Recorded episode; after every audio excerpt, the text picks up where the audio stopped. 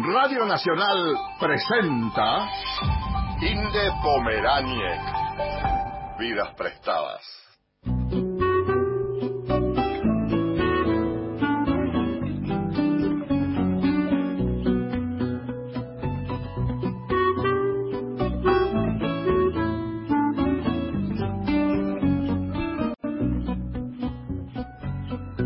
No tengo nada en meu nome. Esto es Vidas Prestadas, un programa sobre libros, un programa sobre mundos posibles, un programa sobre autores, sobre escritores en todo el concepto de esa palabra, un programa para nosotros, los lectores.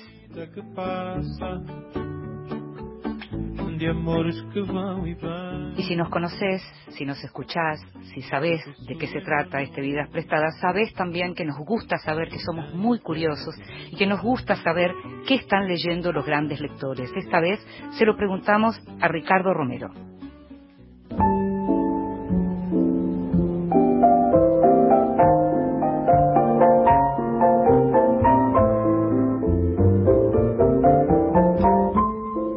Mesita de Luz.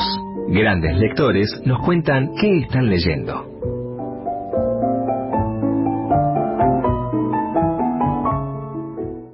Hola, mi nombre es Ricardo Romero, soy editor y escritor. Como editor trabajo para Gargola Ediciones y para la colección Aquilina, eh, la colección Negro Absoluto de novela negra y policial.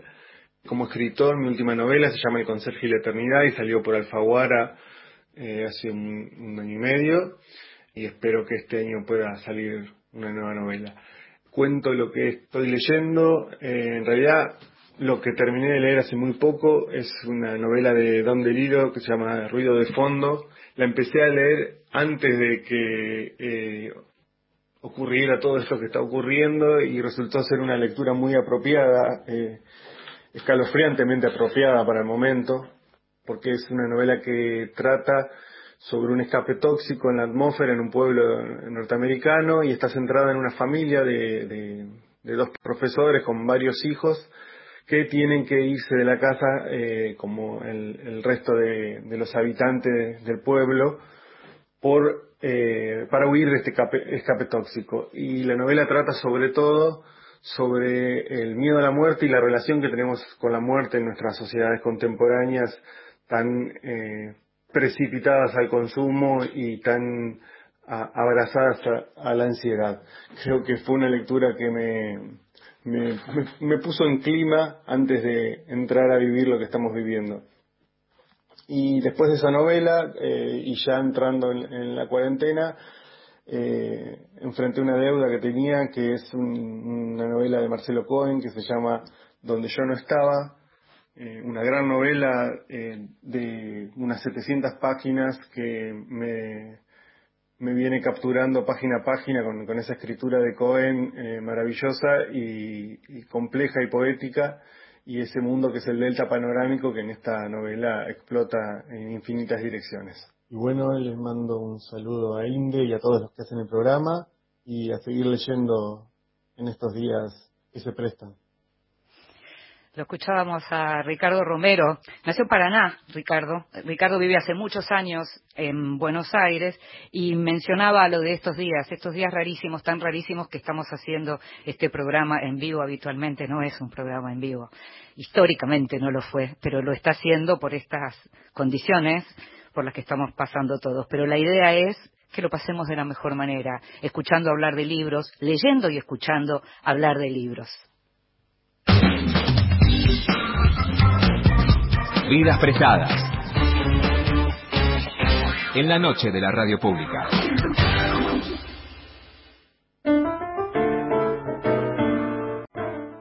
Y estamos entonces en Vidas Prestadas en una noche especial porque voy a tener la posibilidad de conversar con alguien que hace rato tenía ganas de entrevistar y que está al otro lado del teléfono. Ella vive en Córdoba, es eh, Camila Sosa Villada y muchísimas gracias por estar ahí, Camila. ¿eh? Hola Inde, ¿cómo estás tú? Muy bien, estoy muy bien y muy contenta finalmente de que podamos conversar así, porque habitualmente nos tratamos por las redes o nos tratamos por teléfono, pero no habíamos tenido la posibilidad de charlar. Yo sí te conozco, sí te vi, sí te vi en escena, porque te vi en realidad no actuando, pero sí participando del Festival de Pensamiento Contemporáneo el año pasado en Rosario, con lo cual eh, pude no solo leerte, sino verte y escucharte. Y entonces tenerte ahora al otro lado del teléfono, la verdad que es una alegría en estos días tan extraños. Ay, qué bueno. Mira, aquí se acaba de desatar una tormenta con un viento y un olor a azufre. ¿eh? ¡Qué miedo!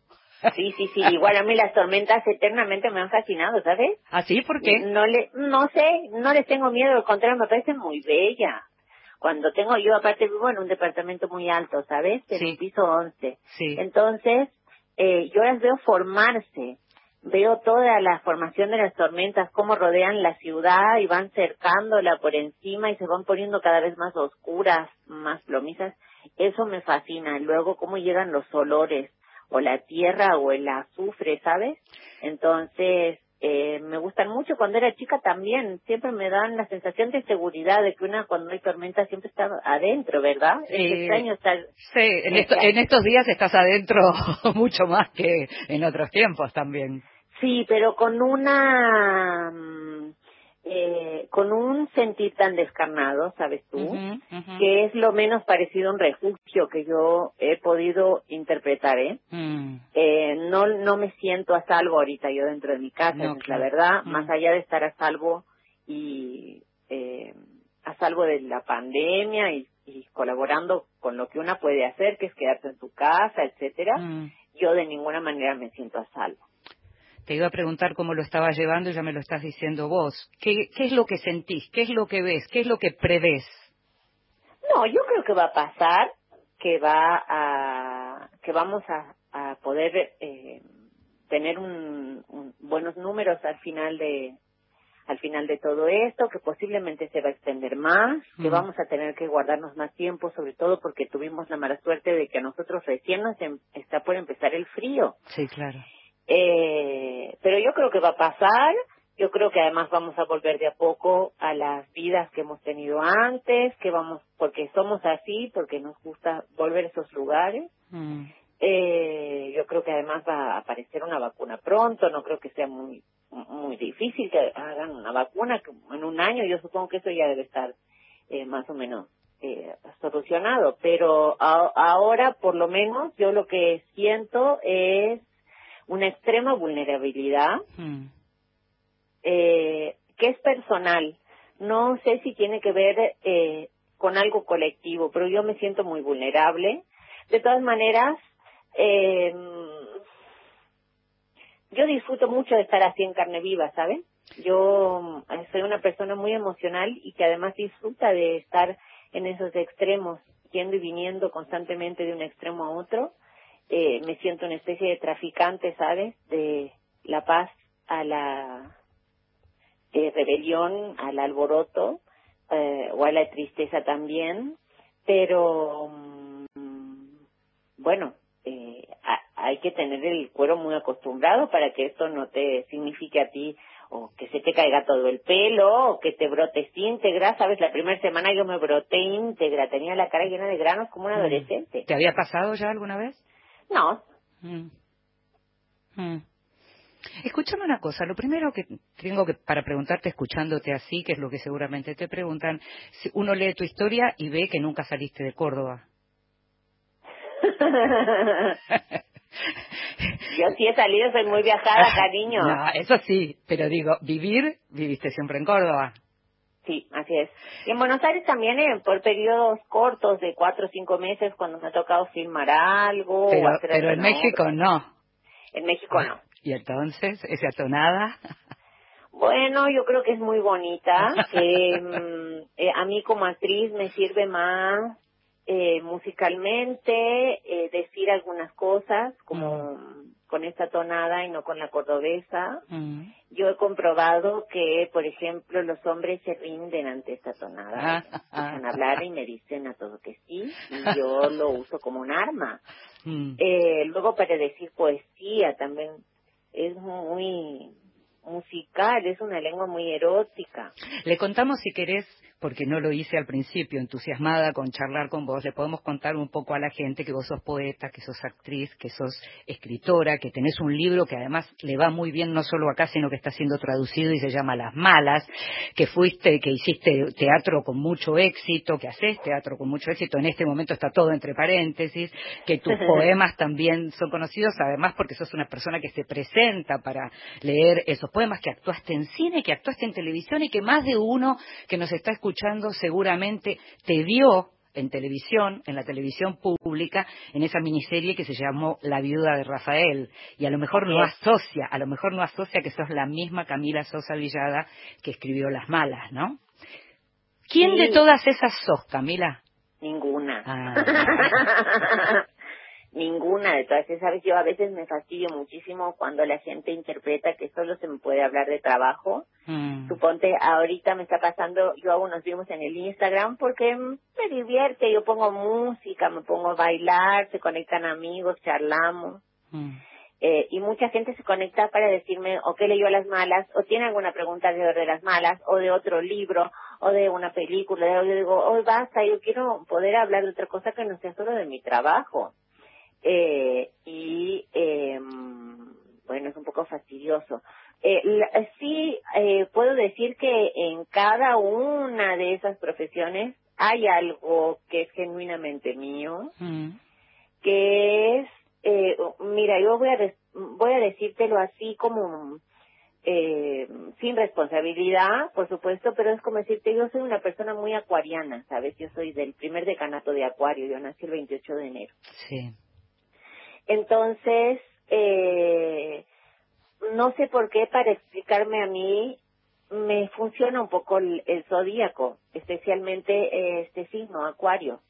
Eh, soy una persona así que está constantemente mm, tratando de trascender los límites, tratando de correr un poco más los límites, eh, como esto que te decía, como traficando de un sitio a otro constantemente información, eh, literatura, música, eh, emociones que yo puedo llegar a traducir bajo alguna expresión artística, ¿verdad?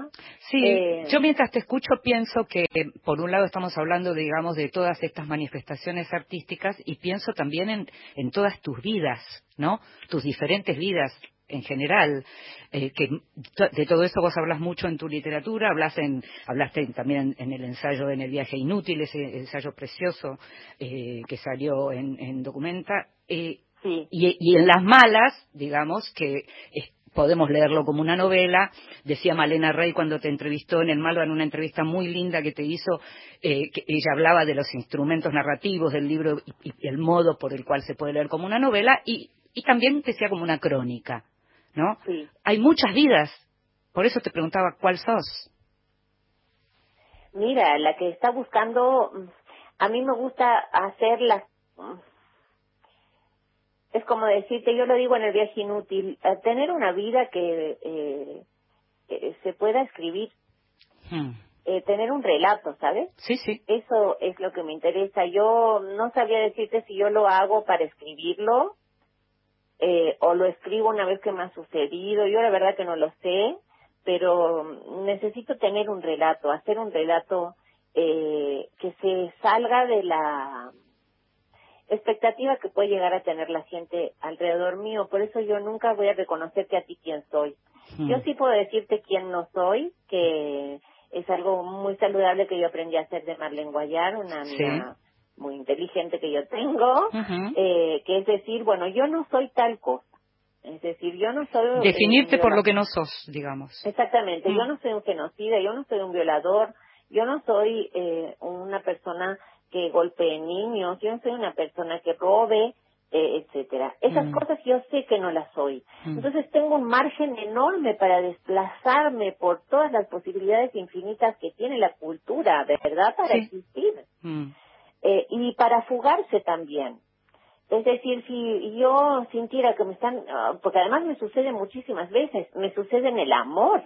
Yo siento que me están reconociendo y me desenamoro, porque yo no quiero que nadie se enamore de una cosa cosa que se cristaliza como un conocimiento. Y es algo muy terrible que me pasa además, ¿sabes? Porque la gente que me ha conocido de antes, gente que me ha conocido, yo, y además estas vidas que tú dices, yo, yo he ido cambiando constantemente, ¿sabes? Eh, por diferentes cosas que han pasado en mi vida. En un momento de las malas eh, aparece la frase que dice, irse de todos los lugares, eso es ser travesti. Ay, qué bonito es, ¿verdad? Esa frase es muy linda. es muy linda, sí. Sí. Hay muchas frases muy hermosas. Hay muchas frases muy hermosas. Eh, otra frase muy bonita es, nuestro cuerpo es nuestra patria. Otra frase es, el lenguaje es mío.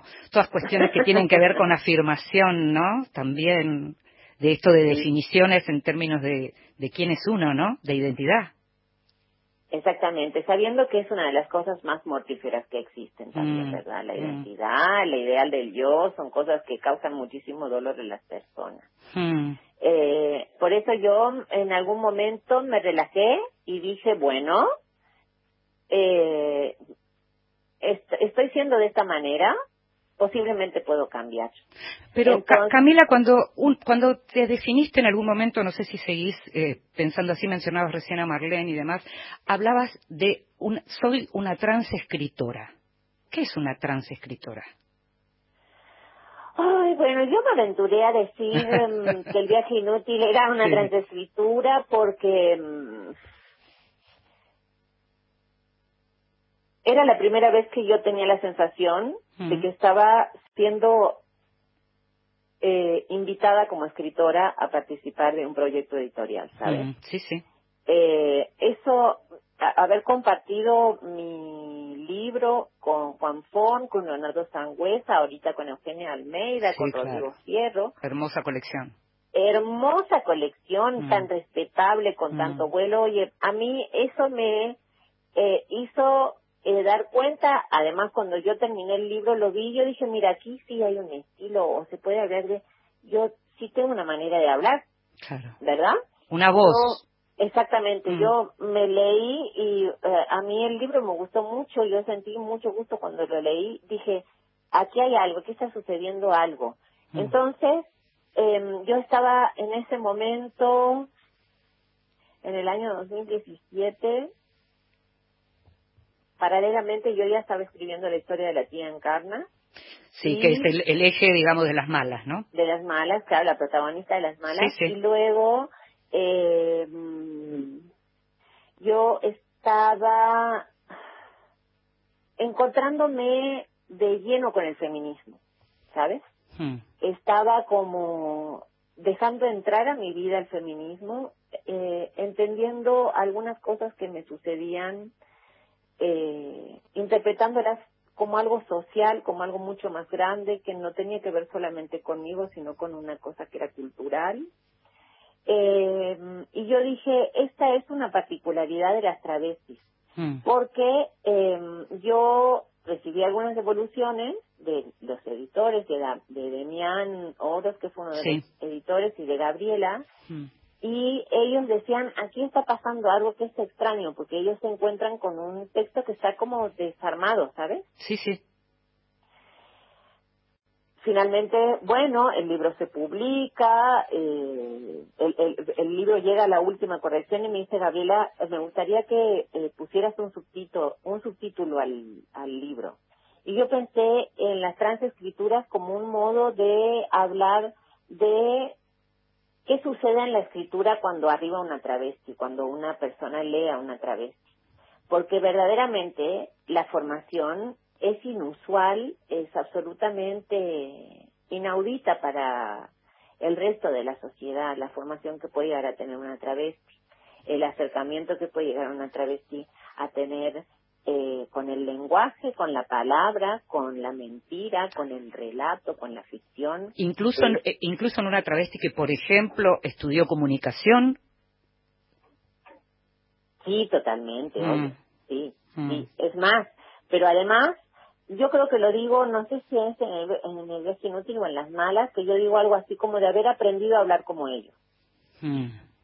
Haber eh, que, que es una cosa que a mí me resultaba muy sencilla además, es decir lo que ellos tienen ganas de escuchar. Eh, cuando digo ellos, digo todo el mundo que no era travesti, todo lo que no era travesti en claro, mi vida. Claro. Entonces, eh, yo sentía que eh, era muy fácil de imitar ese lenguaje.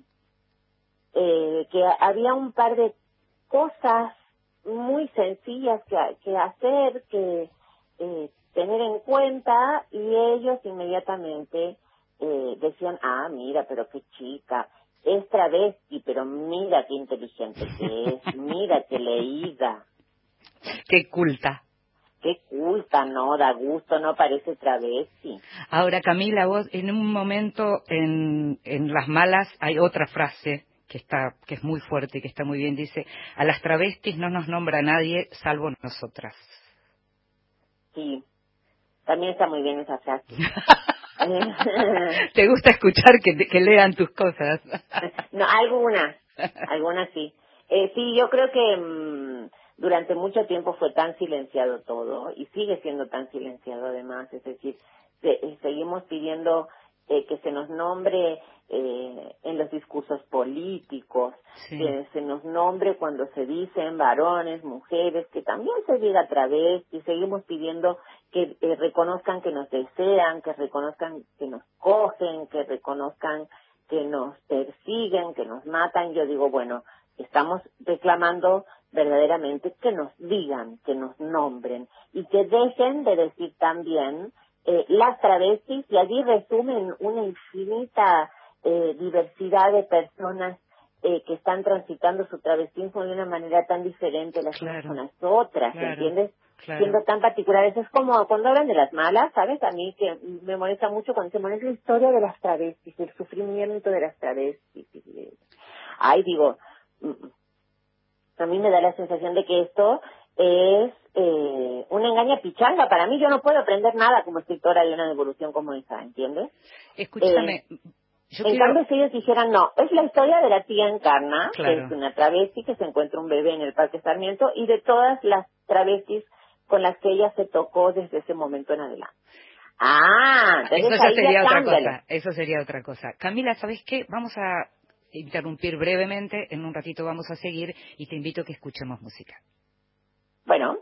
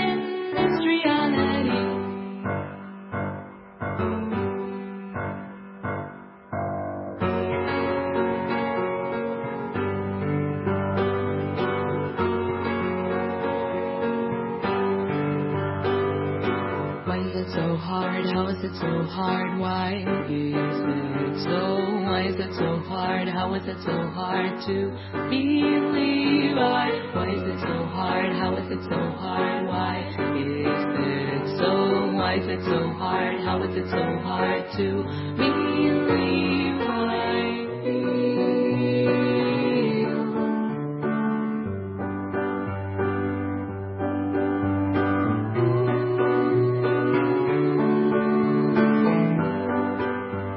escuchando Cool Mind de Somatina lo podés escuchar en Spotify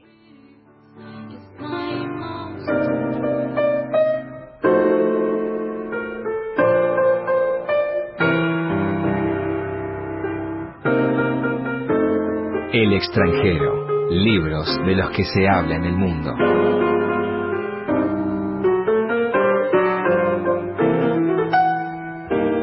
Si alguna vez escuchaste hablar de Francesca Goodman.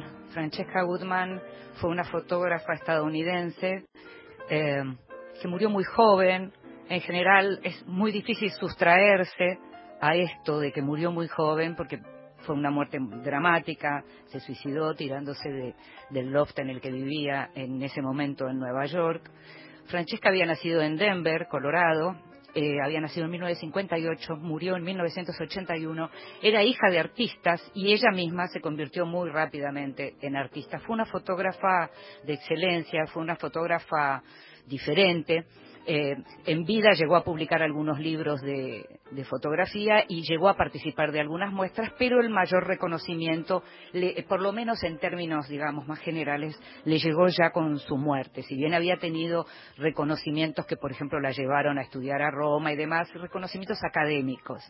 Lo cierto es que acaba de aparecer un libro que se llama Francesca Goodman Portrait of a Reputation, publicado por Rizzoli Electa, en donde un amigo de ella de los tiempos de Roma, donde estuvo ella entre el 77 y el 78, que es cuando ya estaba haciendo una fotografía, la, característica de ella, se conocen 800 fotografías o se conocían hasta ahora 800 fotografías de ella, en donde aparece ella misma como protagonista en general, a veces hay algunas amistades, está ella en general desnuda y morida, las fotos de Roma aparecen además con paredes descascaradas, cierta decadencia. Por eso se la conoce en general en, las distintas muestras en las que aparece su obra. Como te digo, son esas 800 fotos que sus padres, de las que dispusieron sus padres para que se hagan muestras. Y este libro que se publica ahora tiene la particularidad de que se corre por un lado de lo que fue la muerte de ella y que es un libro que está hecho con materiales de un íntimo amigo de ella que lo conoció en Roma, George Lange, que tuvo una caja cerrada con 40 fotografías y otra clase de documentos, cartas postales, anotaciones, más esas 40 imágenes que recién lo abrió en el año 2017. Y entonces este libro, Francesca Goodman, Portrait of a Reputation, se publica y se la puede ver a ella alegre, feliz, fotografiando, moviéndose, viviendo, saliendo de ese arrojarse al vacío con el que murió en 1981. Francesca Goodman, Portrait of a Reputation, publicado por Rizzoli Electa.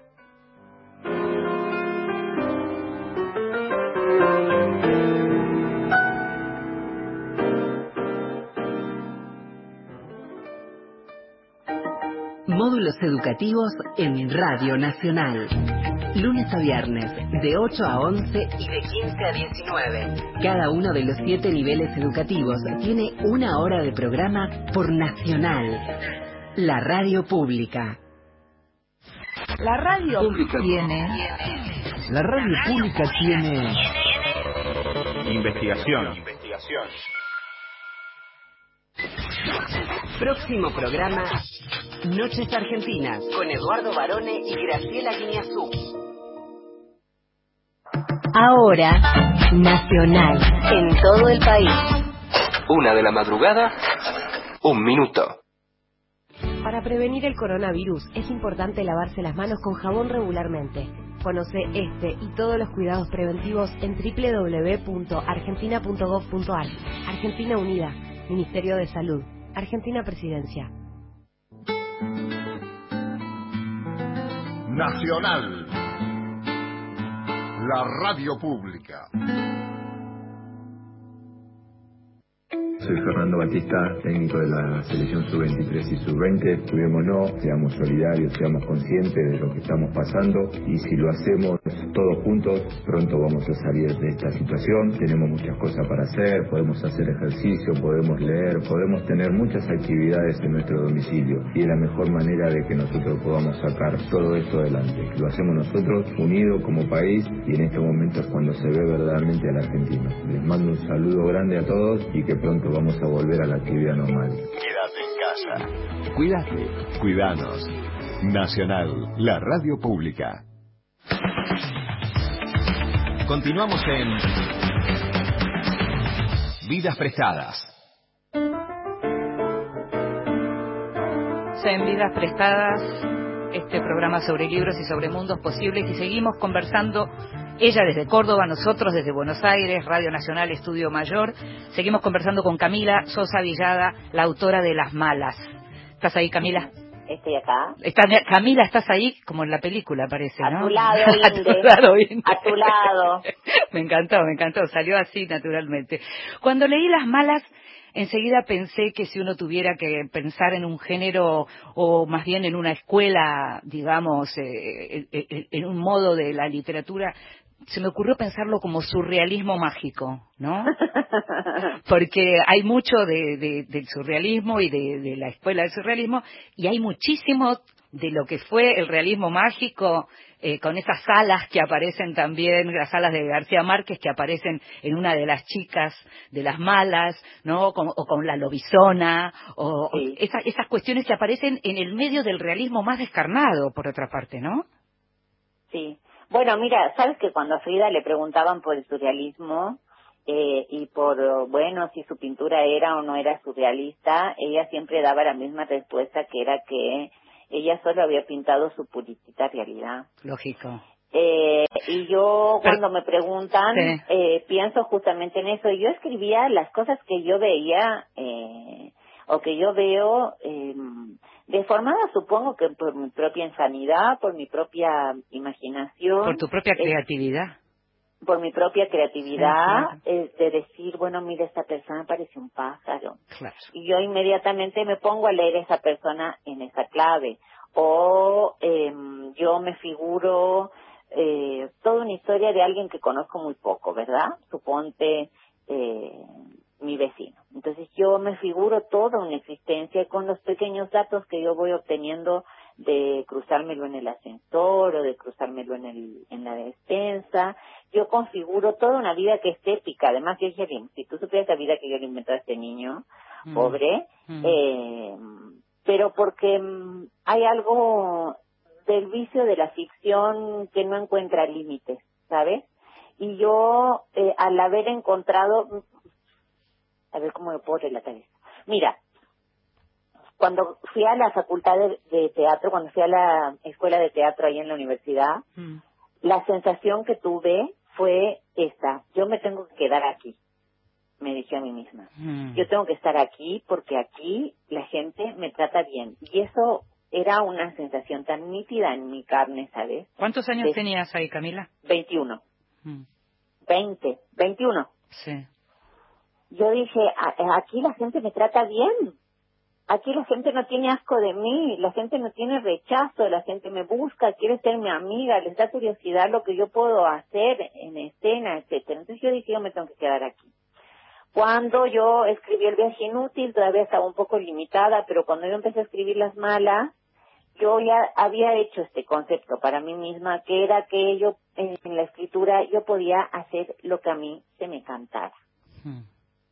Esa sensación de no tener un solo límite, es decir, de no de ser verdaderamente una creadora, de, ser- de estar inventando una historia de punta a punta, de estar eh, eh, poniéndole los detalles de un mundo que yo quiero que exista.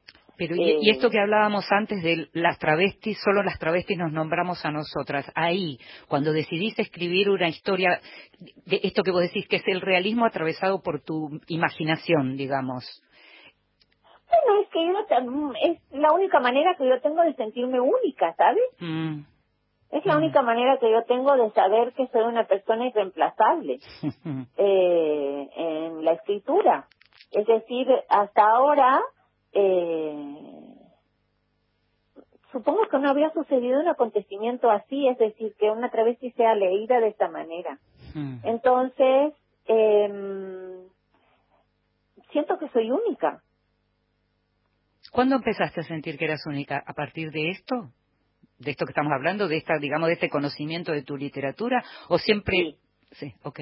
Mm. Sí, no, igual, sabes, yo en el teatro tenía la sensación de que sucedía lo mismo. ¿Me contás un poquito de Carnes Tolendas? ¿Le contás a- al oyente? Porque uno lee y hay como una cosa mítica en esas presentaciones tuyas tanto tiempo. Eh, Mira, ya habíamos empezado a ensayarla para hacerla de nuevo porque pasaron 11 años. oh. Bueno, pero ya va a llegar, porque esto Sí, va a terminar y lo van a volver a hacer. Eh, mira, Carnes Tolendas es un biodrama, eh, digamos, eh, bajo el concepto que Vivi Telas eh, lanzó hace muchos años que es tomar un argentino vivo y hacer con su historia una obra de teatro. Sí. Nosotras con María, María Palacios es la directora de la obra, éramos muy amigas en la universidad, eh, compañeras, amigas, eh, estábamos mucho tiempo juntas y elucubrábamos hacer una obra, una adaptación de Yerma, de Lorca, en la que la protagonista era una travesti cuyo marido no quería adoptar un hijo para ella.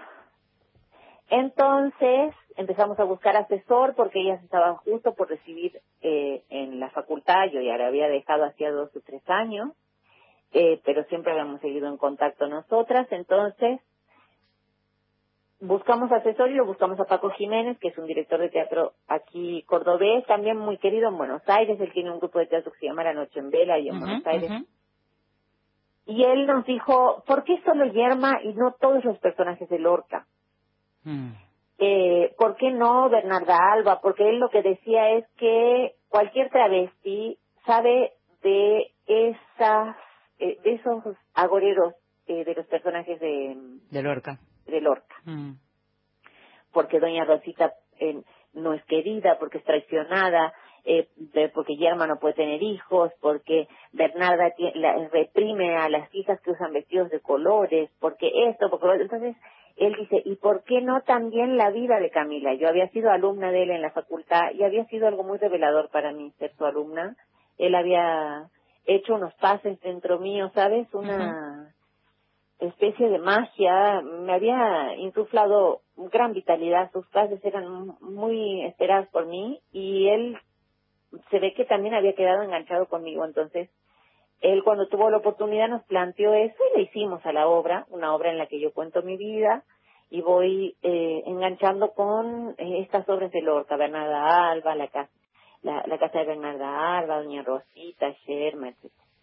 Entonces hicimos la obra como para un mes de funciones, ya que habíamos trabajado durante un año, tanto tiempo, además éramos muy jóvenes.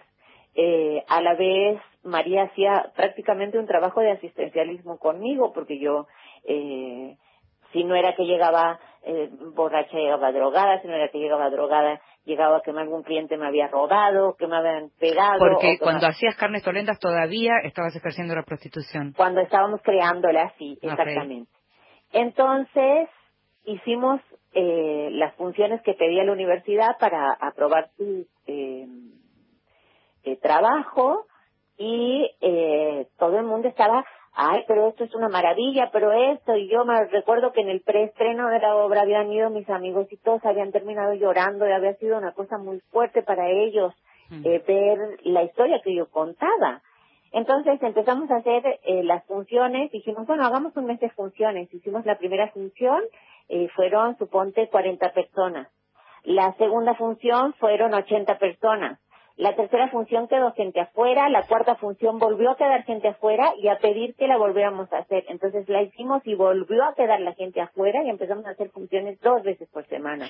Luego tres, luego cuatro y nos pasábamos a teatros más grandes y en los teatros más grandes también quedaba la gente afuera. Era realmente una gran novedad y yo en ese momento era única y yo no quería extinguirme por nada del mundo porque era la primera vez que yo me sentía respetada, que yo me sentía querida. Ahora, Camila, estás mencionando, digamos, en Carnes Tolendas que contabas lo que tenía que ver con tu vida y yo leía una frase que me resultó muy impresionante. En un momento vos dijiste algo así como que, que pariste a tus padres. Estamos acostumbradas también a algo así, ¿no? A parir a nuestros padres.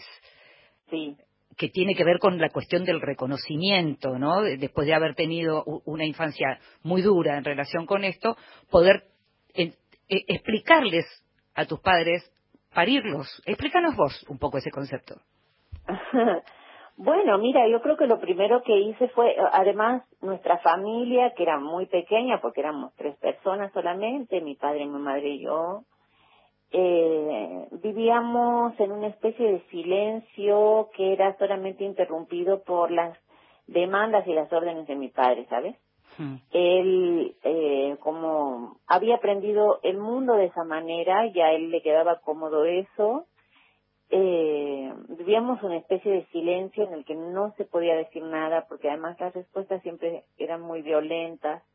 Entonces yo muy pocas veces tenía posibilidad de decir qué me había sucedido a mí también como ser humano, ¿sabes? Eh, ¿Qué me había pasado a mí siendo niña, siendo adolescente y habiendo asistido a un acontecimiento como este? Es decir, que además que yo no lo pude evitar de ninguna manera, ¿sabes? Yo nunca se me ocurrió ni siquiera pensar que podía estar la alternativa de evitar ser travesti, ¿entiendes? Sí. Fíjate que yo era muy pequeña, yo tenía 15 años, eh, en un pueblo de 5.000 habitantes donde todo el mundo se conocía, que era profundamente homófobo. Yo sabía que mi padre no me lo iba a perdonar nunca, y yo sin embargo lo hice. Claro. Entonces, cuando yo hice canes tolendas y pude contarles qué me había sucedido a mí, porque además todo el tiempo yo había escuchado esto que nos haces, esto que nos hiciste, esta traición que tú cometiste, esto que tú te estás exponiendo a que te, te lo encontremos muerta en una zanja, tú qué haces esto, para qué nos haces, por qué me haces esto a mí, etcétera, de repente tenía una versión diferente que era la mía. Tu palabra. Mi relato, lo que yo había visto y cómo lo estaba contando yo. Claro. Y eh, para ellos fue encontrarse con ellos mismos también. Hmm. Mira, mi padre vio la obra tarde, vio la obra como tres años después. Sí. Cuatro años después. Vos, vos ya eras conocida. Exactamente. Como actriz, claro. Él no la quería ver porque como tenía un desnudo la obra, él no quería ver la obra todavía. Es un hombre de campo, ¿verdad? Entonces, eh, la vio en Catamarca. Que, que habíamos salido de gira y la vio allí. Y sabes que a la mitad de la función él empezó a sangrar por la nariz. Wow. Él empezó a tener una hemorragia que terminó con todo su suéter y su camisa, su suéter de salir, su camisa de salir. ¿Vos llegaste a ver eso desde el escenario? No, bañado en sangre. Yo me fui al camarín, entró mi mamá muy nerviosa y me dice, tu papá ha tenido un, eh, una pérdida de sangre por la nariz. Me dice, ha puesto muy nervioso cuando te ha visto. Entonces, eh, después al rato él entró, por supuesto, con los ojos llenos de lágrimas y yo entendí que finalmente ese parto había terminado, que yo había terminado de sufrir y los había traído al mundo de nuevo, ¿sabes? Es muy hermoso lo que decís. Eh, y yo, después de eso, yo me dediqué a criarlos, además a enseñarles de nuevo muchísimas cosas, a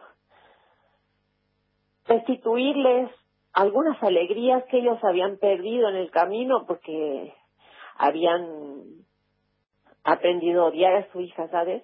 Eh, bueno, eso eso les llevó mucho sufrimiento a ellos también, definitivamente. Exactamente, exactamente.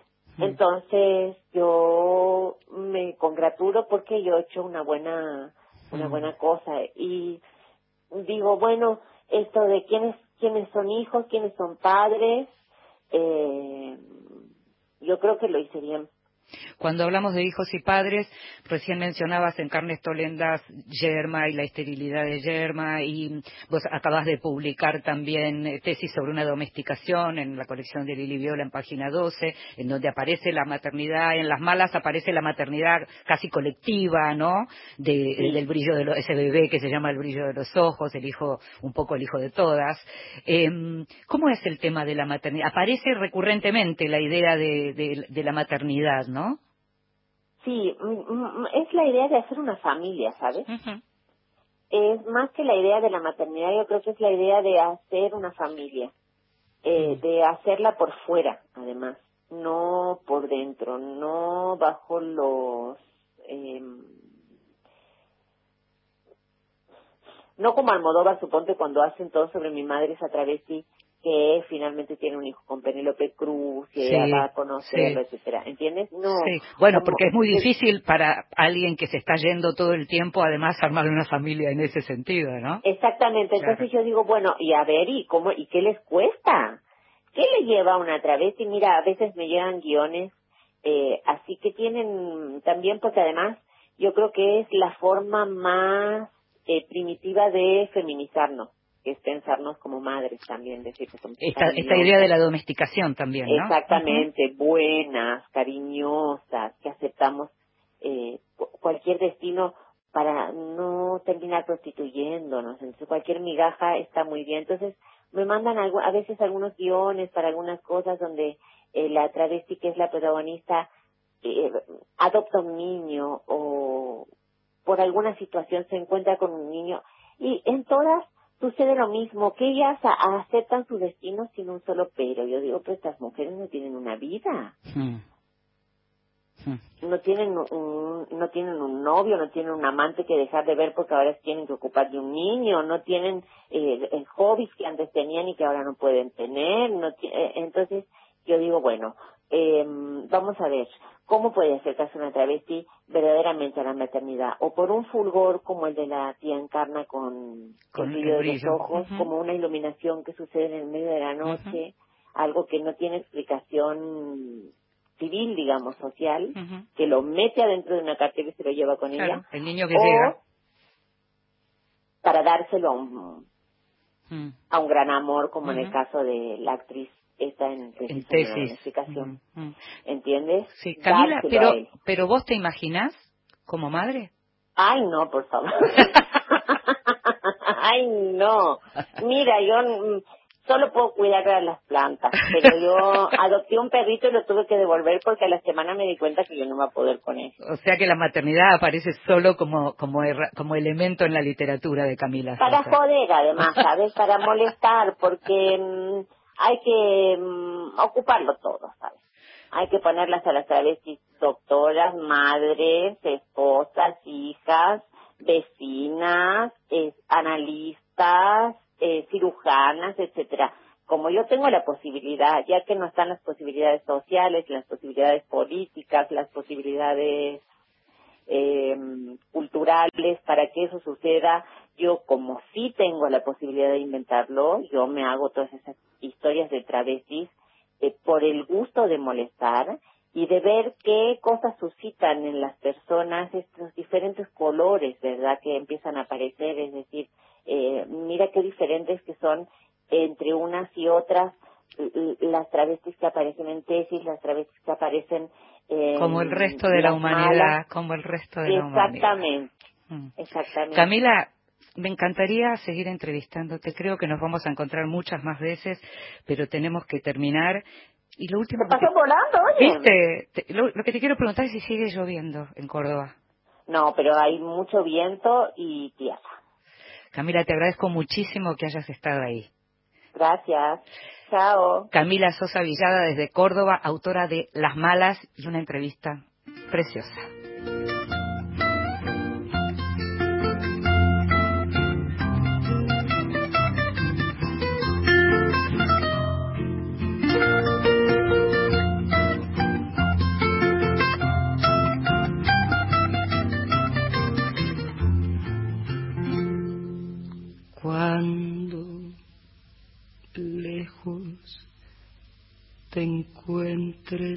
De mí, cuando quieras que esté yo contigo, no tendrás un recuerdo de mí, ni tendrás más amores conmigo. Te lo juro que no volveré aunque me haga pedazos la vida, si una vez con locura te amé, ya de mi alma estarás despedida. No volveré, te lo juro por Dios que me mira, te lo digo llorando de rabia. Yo no volveré, no pararé hasta ver que mi llanto ha formado un arroyo de olvido anegado donde yo tu recuerdo ahogaré. Esta es Chabela Vargas, canta No Volveré.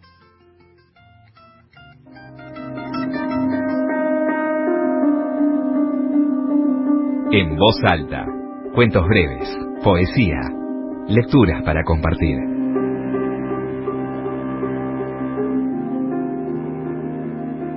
La literatura está cargada de fatalidad y de tristeza. ¿Por qué?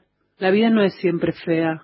Lo que pasa es que en el fondo la literatura es un conjuro contra la infelicidad y la desdicha. La gente quiere ser feliz, pero la felicidad no hay que escribirla, hay que vivirla, o por lo menos intentar vivirla. En la literatura se pone el deseo, la nostalgia, la ausencia, lo que se ha perdido o no se quiere perder. Por eso es tan difícil escribir una buena historia feliz. La historia de amor más hermosa que se ha escrito es Romeo y Julieta, pero es una catástrofe. Ella tiene 14 años y él 18 y terminan suicidándose. Qué linda historia de amor. Uno confunde la felicidad con las felicidades, con ciertos momentos transitorios de dicha o alegría. La felicidad absoluta no existe y se escribe justamente porque la felicidad no existe. Existen pequeños instantes de felicidad o alegrías fugaces que, si se consigue perfeccionarlos en la memoria, pueden ayudar a vivir durante muchísimos años. La literatura también es un intento de eternizar esos momentos. Literatura y felicidad, fragmento de Ser escritor de Abelardo Castillo.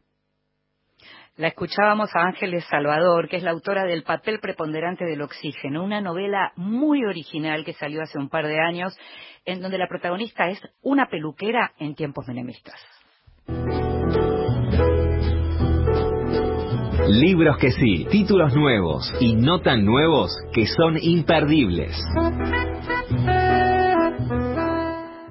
Hay un libro que se llama La aventura diferente y lo escribió Cynthia Fritz, que es una persona conocida en esta radio porque tuvo un podcast, hay un podcast de ella sobre este mismo tema que toca en este libro. La aventura diferente es la de ser la madre de un chico con autismo.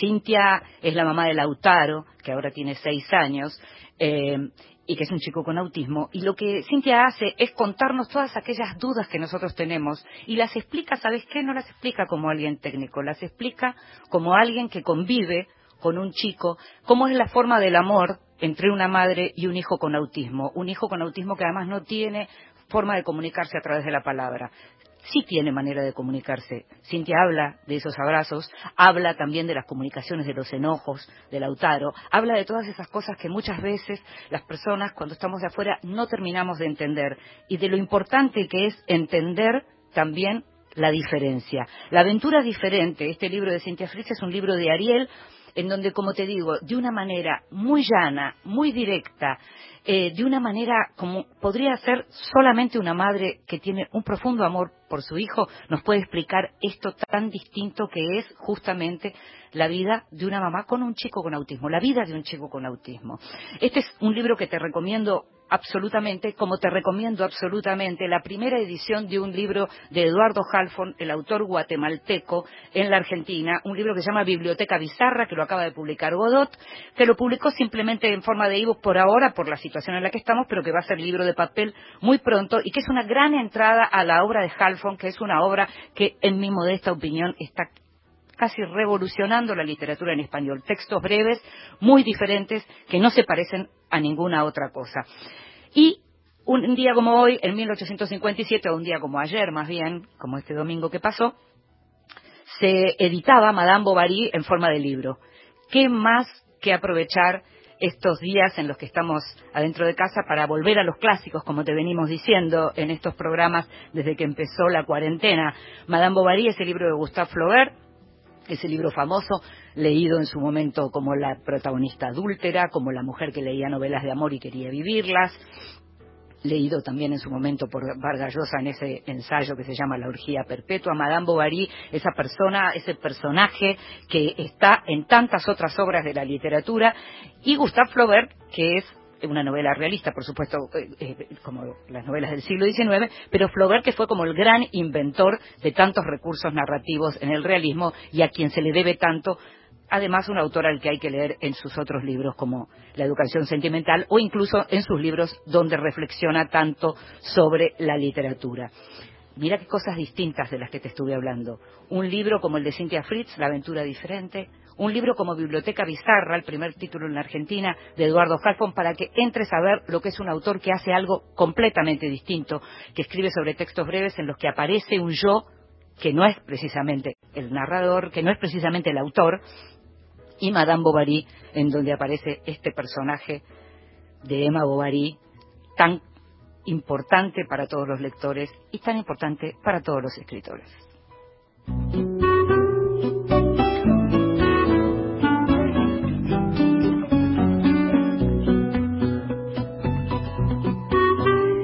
Y estamos terminando, como sabes, estamos todos los lunes a las 0.30, que es como decir domingo a la noche, o, el o sea, al final de una semana o al comienzo de otra, como vos quieras, pero también sabés que podés escucharnos en la página de la radio cuando tengas un ratito, cuando quieras, o en cualquiera de las plataformas que tiene podcast, porque Vidas Prestadas es también un podcast, ese programa que podés escuchar cuando limpias la casa, cuando vas en el auto, cuando estás en la cinta, cuando estás haciendo algún ejercicio en casa en este momento, porque salir a caminar por estos días no se puede, pero ya se va a poder.